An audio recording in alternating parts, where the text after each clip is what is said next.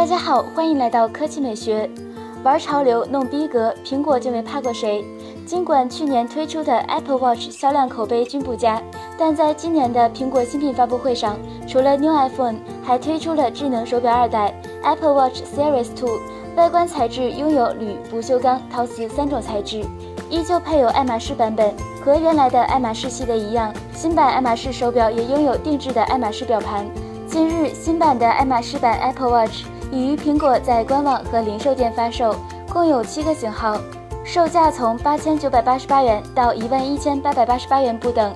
不过，目前大部分型号都需要五到七周才能发货，部分型号甚至还出现了目前无货的状态。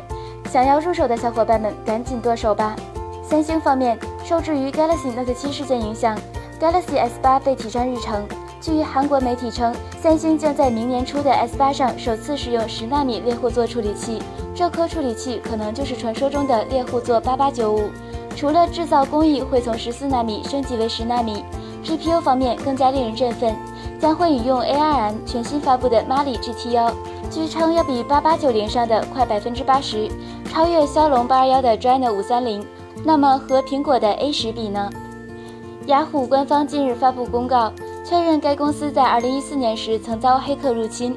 本次入侵导致超过5亿账号资料泄露，泄露的账户资料包括账户名称、电子邮箱地址、电话号码、出生日期以及部分账号的安全问题以及回答。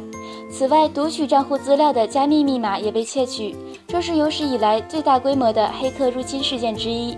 大量用户在周五匆匆关闭了自己的雅虎账号。要知道，在过去十年间，雅虎电邮的受欢迎程度超过了谷歌的 Gmail，这对于本就萎靡、仅存亮点的雅虎来说，无疑是致命打击。最后来一打好消息吧，你不喜欢苹果表的庸俗，那么你肯定会爱它的风骚。由 Beats 出品的新品 Beats Solo Wireless 头戴式无线蓝牙耳机即将上市。全新的无线设计，充电五分钟，听歌三小时的快充，持久的四十小时装插时间，带给你全天候的舒适感受。最最重要的是，这款产品目前正在参加科技美学大家测活动，将会有五台免费送给你，快来参加吧！